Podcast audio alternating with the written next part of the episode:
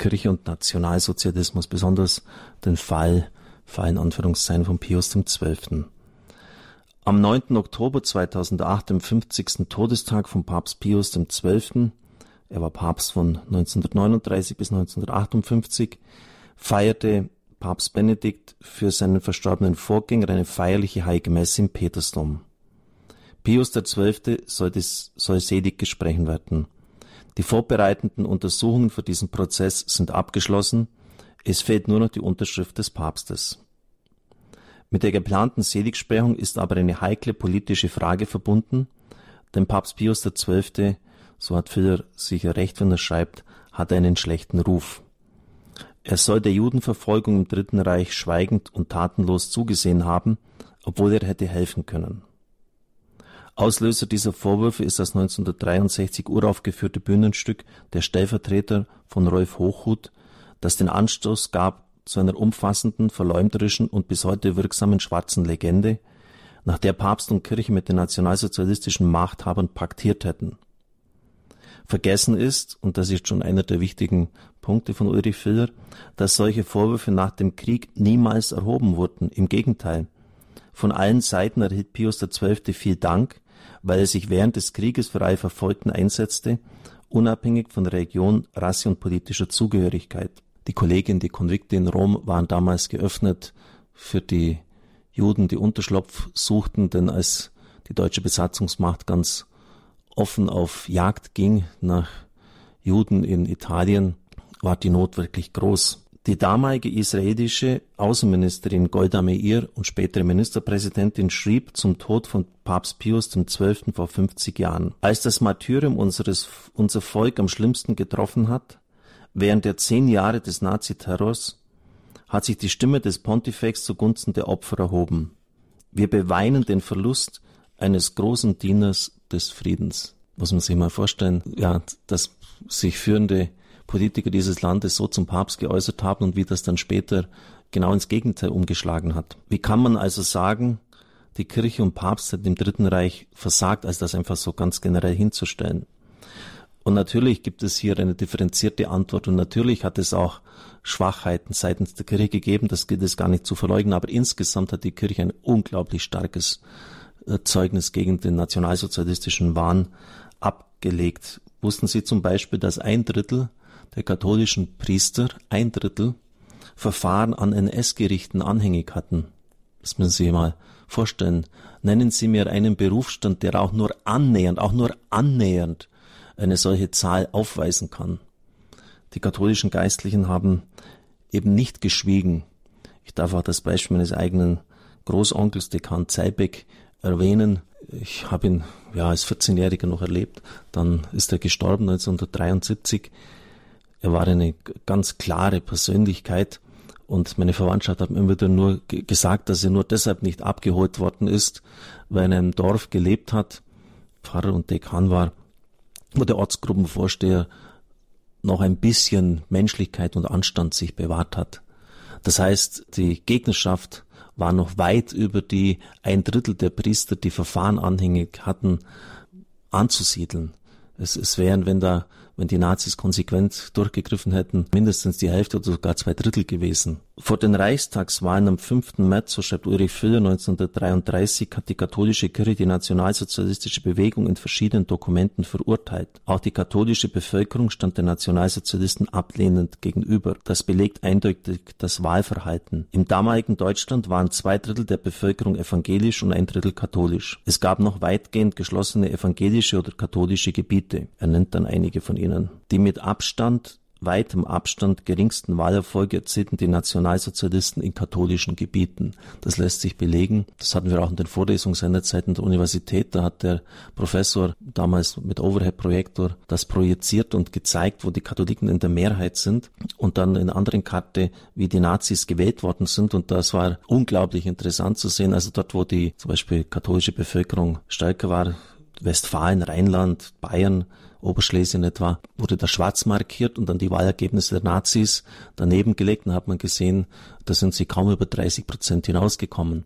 Weil aber die rechtsradikalen Parteien damals fast 50 Prozent erhalten haben, hieß das, dass in den protestantischen Gegenden fast zu 70 Prozent gewählt worden sind. Ich sage das nicht, um uns jetzt da als die Besseren herauszuheben, aber es verlangt einfach die historische Ehrlichkeit, die historische Wahrheit. Nachdem Hitler an die Macht gekommen war, ergab sich das Problem, dass eine zuvor lehramtlich verurteilte Bewegung plötzlich Trägerin der Staatsgewalt wurde. Zudem erweckte Hitlers Regierungserklärung vom 23. März 1933 den Anschein, der Nationalsozialismus stehe Christentum und Kirche positiv gegenüber. Das war ja das Wort, das Hitler immer verwendet hat, positives Christentum, das wollte er haben, positives Christentum. Und das war natürlich im Rückblick gesehen einer seiner, muss man schon sagen, genialen Schachzüge, dass er damit auch viele blenden konnte. Denn positives Christentum ist eine Lehrformel. Und er hat schon in den frühen 30er Jahren erklärt, dass man nicht Christ und Nationalsozialist gleichzeitig sein könne. Also die Gegnerschaft von ihm war fundamental und war von Anfang an gegeben. Es war völlig klar, dass Hitler, wenn der Endsieg errungen wäre, die Kirche genauso vernichtet hätte, wie er es bei den Juden versucht hatte. Der aber zur damaligen Zeit, weil er auch die Macht noch nicht ganz gefestigt sah, diesen Ausdruck verwendet, positives Christentum. Im Rückblick eine völlige Lehrformel natürlich. So ist es auch zu erklären, dass einige deutsche und österreichische Bischöfe dem Nationalsozialismus zunächst positiv gegenübertraten. Übrigens auch, hat mir jemand gesagt, auch Dietrich Bonhoeffer ganz am Anfang. Er war dann einer der kompromisslosesten Kämpfer gegen den Nazi waren, aber am Anfang hat mein Historiker gesagt, hat auch er sich blenden lassen. Und deshalb sollte man generell äußerst vorsichtig sein mit Urteilen gegenüber der damaligen Zeit. Eine Gegnerschaft einzunehmen, zum Beispiel, das haben meine Eltern erzählt, am Geburtstag von Adolf Hitler die, das Hakenkreuzfahne nicht zu hissen, war schon ein Vergehen. Und da ist dann der Ortsgruppenvorsteher vorstellig geworden und hat gefragt, warum man das nicht macht. Und das hat in der damaligen Zeit gravierende Nachteile nach sich gezogen. Immer wieder wird auch angeführt, dass der Wiener Kardinal Innitzer einmal mit Heil Hitler grüßte oder dass die österreichische Bischofskonferenz eine Erklärung für den Anschluss Österreichs an das Deutsche Reich abgegeben hatte. Allerdings, so Filler, blieben solche Anbieterungsversuche Episode, so wurde etwa Innitzer, der sich unerschrocken für die verfolgten Juden einsetze, von den Nazis als Judenbischof verhöhnt. Auf einen weiteren Kritikpunkt, den Abschluss des Konkordats, werde ich als nächstes eingehen. Vielleicht ganz kurz noch vorher einige Bemerkungen dazu. Das Konkordat, das die Kirche mit den Nazis abgeschlossen hatte, war ein Konkordat, das die Kirche mit vielen anderen Ländern der damaligen Zeit abgeschlossen hat, auch mit bolschewistischen Regierungen etwa. Und es diente dazu, die Rechte der Kirche zu sichern, denn diese hingen sozusagen in der Luft. Und später hat dann Hitler und seine Gefolgsleute das Konkordat als eine schlimme Fessel gesehen, die sie eigentlich nicht hätten unterzeichnen sollen, weil die Kirche wieder auf die Einhaltung des Konkordats gepocht hat.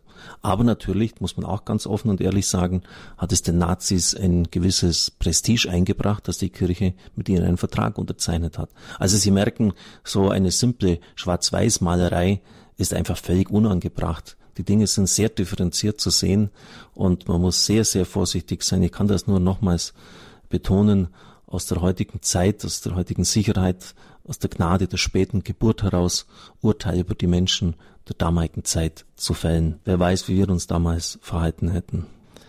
Ein weiterer Kritikpunkt, so Filler, ist das 1933 abgeschlossene Konkordat, das ist ein Vertrag zwischen Kirche und Staat, der das Zusammenleben dieser beiden Institutionen regelt und die gegenseitigen Rechte und Pflichten definiert. Es handelt sich aber nicht um den ersten großen internationalen Vertrag, den Hitler abschließen konnte. Einige Tage zuvor, am 15. Juli 1933, war der Vier-Mächte-Pakt zwischen Großbritannien, Frankreich, Italien und Deutschland unterzeichnet worden. Außerdem bedeutet das Konkordat keine Anpassung der Kirche, sondern im Gegenteil ihre Chance, sich der allgemeinen Gleichschaltung zu entziehen. Und obwohl das Regime immer wieder vertragsbrüchig wurde, konnte so zum Beispiel die freie Glaubensverkündigung gewährleistet werden. Das war natürlich, muss man ganz offen zugeben, ein zweischneidiges Schwert, weil es dem Hitlerregime nach außen hin Ansehen verschafft hat. Auf der anderen Seite haben die Nazis später dann, als sie die Kirche zu strangulierten versuchten, immer wieder es bedauert, dass sie das Konkordat abgeschlossen hatten, weil das war eine Fessel für sie, da waren sie vertraglich gebunden. Die Kirche hat sich das sehr wohl überlegt, so habe ich das gehört in den Vorlesungen bei uns an der Universität diesen Vertrag abzuschließen. Aber es war alles sozusagen in der Schwebe und man wusste, dass Hitler gefährlich war. Und jetzt bekam man die Chance, ihn, man wusste ja noch nicht, äh, wie brutal der Mann in Wirklichkeit war oder dass er halt so das auch umsetzen würde, seine ganzen Ideologien und hat gedacht, dass man ihn durch einen Vertrag binden könnte. Und man muss wohl sagen, auch ganz ehrlich sagen, die, das, was dann als die deutsche Lüge in die Geschichte eingegangen ist, das hat man damals, nämlich das Vertrag, Verträge für Hitler ein Stück Papier waren, das konnte man damals so noch nicht ahnen. Der Kampf der katholischen Kirche in Deutschland ging von den katholischen Jugendverbänden, von einzelnen Priestern und praktizierenden Katholiken genauso aus wie von Bischöfen. Berühmt sind die Adventspredigten von Bischof Faulhaber im Dezember 33, in denen er auf die Bedeutung des Judentums für die Heilsgeschichte hinwies. Ich glaube, er war Alttestamentler und hat von daher auch das nötige Instrumentarium gehabt. Oder der Einsatz des Löwen von Münster, nämlich Bischof von Galen gegen die Euthanasie 1941. Er hat dann immer schon auf die Kanzel äh, seinen Koffer mit hinaufgenommen, weil er damit gerechnet hat, dass ihn die Gestapo sofort von der Kanzel herunter verhaftet. Aber, und da sehen Sie jetzt auch etwas ganz Wichtiges, die Nazis haben nicht gewagt, Hand an diesen Mann zu legen, weil von den einzelnen Gauleitern rückgemeldet worden waren, die Parteizentrale in Berlin. Wenn ihr das tut, wird das ganze Münsterland gegen euch aufstehen. Also da merken Sie, ein, ein Bischof ist auch nur so stark, wie die Leute, die hinter ihm stehen. Und wenn dann klar ist, dass das mitten im Krieg eine Ausnahmesituation äh, provoziert, dann haben sie sogar die Nazis, die sonst von nichts Rücksicht nahmen, gescheut, Hand an ihn anzulegen. Übrigens haben die Briten die Predigten von diesem Mann über Deutschland auch abgeworfen von Flugzeugen. Die große Fülle der verschiedenen Proteste, Eingaben, Hirtenbriefe und Erklärungen zeigte aber nur selten Erfolg. Die Nationalsozialisten gingen gegen hohe kirchliche Würdenträger nur selten vor. Eine Ausnahme war etwa Bischof Sproll von Rottenburg-Stuttgart, da sie einen Solidarisierungseffekt fürchteten. Sie wollten keine prominenten Märtyrer schaffen. Deshalb wurde auch etwa Pater Rupert Meyer nur in Anführungszeichen interniert in Ettal. Er war im Konzentrationslager dem Tode nahe und weil sie keine Märtyrer wollten, an für sich wäre es ihnen das Liebste gewesen, er wäre gestorben, haben sie ihn nach Ettal verfrachtet. Umso stärker war der Kampf gegen den Diözesan- und Ordensklerus. So fanden zwischen 1935 und 37 zahlreiche Schauprozesse gegen Priester statt, Sittlichkeits- und Devisenvergehen. Das sind übrigens immer die Klassiker, wenn wir gegen die Kirche vorgehen wollen, also Sexskandale und äh, Devisen, also in finanzieller Hinsicht, dass man versucht hat, den Priestern etwas anzuhängen. Aber jetzt kommt es. Insgesamt wurden gegen 7155 Weltpriester, das sind 36 Prozent des Weltklerus, und 866 Ordensangehörige, das sind 20 Prozent der Ordensleute, Zwangsmaßnahmen ausgeübt. Das heißt, sie hatten Verfahren an NS-Gerichten anhängig. Das müssen Sie sich mal überlegen, was diese Zahl bedeutet. Wenn jeder dritte Priester ein Verfahren anhängig hatte, das hat kein Berufsstand auch nur annähernd aufweisen können. Das heißt, die Priester haben eben, entschuldigen Sie den derben Ausdruck, das Maul nicht gehalten. Sie haben geredet und haben von der Kanzler herunter gegen diesen Wahn Stellung bezogen. Die Quittung war, dass sie mit Prozessen überhäuft worden sind. Aber das muss man wirklich mal äh, sich merken, diese Zahl. Ein Drittel der Priester hat ein Verfahren anhängig. Wie kann man da pauschal sagen, die Kirche hat versagt? Natürlich hat es Versagen Einzelner gegeben und im Rückblick kann man Einzelnes namhaft machen. Aber die Gesamtzahl ist schon beeindruckend. Im Konzentrationslager Dachau waren von 2800 Geistlichen, was schätzen Sie, wie viel Prozent katholische Priester? 95 Prozent. Über 200 von ihnen starben. Das heißt, man spricht eher von Katholiken als von Kirchenverfolgung. Das sagen Fachleute, nicht ich. Pius XII. wird vorgeworfen, zu den Judenverfolgungen und Deportationen geschwiegen zu haben. Doch bereits sein Vorgänger Pius XI. erhob die Stimme gegen den Nationalsozialismus. Seine Enzyklika mit brennender Sorge vom 14. März 37, in der er schonungslos mit dem Nationalsozialismus abrechnete, den Bruch des Konkordates bedauerte, beklagte die Verfolgung der Kirche und die Verletzung der Natur- und Menschenrechte, erregte weltweites Aufsehen und provozierte die Nationalsozialisten sehr. Verhaftungen, Beschlagnahmungen und Eignungen von Druckereien waren die Folge. Hitler hat einen Tobsuchtsanfall bekommen, als Jesaja zitiert worden sind, die Völker sind vor Gott wie ein Tropfen am Eimer. Und da wird ganz klar gegen den Rassenwahn auch mit diesen Worten Stellung bezogen, Gott einzuschließen in die Enge eines Mythos von Blut und Boden seine Wahnvorstellung wurde dort formuliert. Das war natürlich sehr mutig und eine logistische Meisterleistung der katholischen Kirche an 15, 20.000 Pfarrämter wurde, ohne dass die Gestapo es aufmerksam entdeckt hat, diese Enzyklika verteilt und dann vorgelesen. Erst ganz kurz, paar Stunden vor der Verlesung, haben sie einen Text zugespielt bekommen, eine Stelle undicht, aber sie haben sich dann nicht mehr getraut, dagegen einzuschreiten. Einzige Enzyklika in deutscher Sprache, also nicht italienisch oder Latein wie damals. Pius XII. blieb nicht stumm. Zwischen 1933 und 1939 gingen 55 Protestnoten des Vatikans an die deutsche Regierung, 44 wurden erst gar nicht beantwortet. Und auch Pius XII. hat an dieser Enzyklika, weil er damals Nuntius in Deutschland war, maßgeblich mitgearbeitet. In seiner Weihnachtsansprache von 1942, die wieder einen Wutausbruch Hitlers auslöste, drückte der Papst seine Sorge aus um die Hunderttausende, Zitat, die ohne eigenes Verschulden, bisweilen nur wegen ihrer Nationalität oder Rasse, dem Tod oder fortschreitender Vernichtung preisgegeben sind. Die öffentlichen Proteste des Papstes führten aber nicht zum Ziel, im Gegenteil. Als die holländischen Bischöfe am 26. Juli 42 die Deportation holländischer Juden öffentlich verurteilte, Edith Stein war ja darunter, fühlten sich die Nationalsozialisten so provoziert, dass sie sofort 40.000 holländische Juden in das Vernichtungslager nach Auschwitz deportierten. Das heißt, der Protest der Kirche hatte den unmittelbaren Tod von 40.000 Juden zur Folge. Wissen Sie, dass das bedenkt man heute gar nicht. Und es gibt ja viele Äußerungen, etwa äh, auch von evangelischen Geistlichen, die im Gefängnis einsaßen, und die dann ihren katholischen Kollegen sagten, wann hält denn der Papst endlich mal die Klappe, wann hält denn der Mann endlich mal den Mund? Denn jedes Mal, wenn der Papst sich äußerte, haben das die Gefangenen zu spüren bekommen. Sie haben nichts zum Essen bekommen, sie wurden ausgepeitscht. Verstehen Sie, sie können schon mutig sein, aber wenn andere für ihren Mut den Preis bezahlen müssen, ist das natürlich ein zweischneidiges Schwert. Von Pasqualina Lehnert wird in dem Buch übrigens, ich durfte ihm dienen, überliefert, dass Pius XII. zu ihr an den Herd kam, damals noch offenes Feuer, und ihr ein Schreiben vorlas, in dem ein Protest enthalten war gegen die Judendeportation und Vernichtung, der noch viel schärfer war als der der holländischen Bischöfe und gab das ins Feuer und sie fleht ihn an, das nicht zu tun. Das braucht die Nachwelt als Zeuge dafür, ja, wie sie gedacht haben und dass sie protestieren wollten. Der Papst sagte, ich habe gezielt die gute Informationen, dass sie sogar in, bereits in den Vatikan einzudringen. Und wenn sie das finden, ja, dann wird das ganz erschwerend gegen uns verwendet werden. Und er blieb dann so lange am Feuer stehen, bis das ganze Schreiben zerstört war. Wissen Sie, dass man kann nicht einfach so sagen, der Papst hat nichts, hat geschwiegen. Natürlich nach außen hin schon. Aber was sollte er denn tun, wenn er die Stimme erhebt, dass den Tod Zehntausender, Hunderttausender zur Folge? Pius XII. war nämlich davon überzeugt, dass ein ähnlicher Protest von seiner Seite, so schreibt Fuller richtig, eine entsprechende Verschlimmerung der Lage zur Folge gehabt hätte. Pius XII. entschloss sich auf andere Weise zu helfen, da der direkte Protest nicht zum Ziel führen konnte, beziehungsweise den Tod vieler Unschuldiger zur Folge gehabt hätte. Die vielfältigen Formen dieser stillen Hilfe der katholischen Kirche überall im besetzten Europa sind vielfach dokumentiert und bezeugt. Der Vatikan öffnete vorab seine Archive über diese Zeit, die belegten, dass der Papst vielen Juden half. In Italien gelang es, die Rassengesetzgebung zu mildern und die Deportationen zu verhindern. Die Razzia vom 16. Oktober 1943 im römischen Ghetto wurde auf die Initiative des Papstes hin bald eingestellt.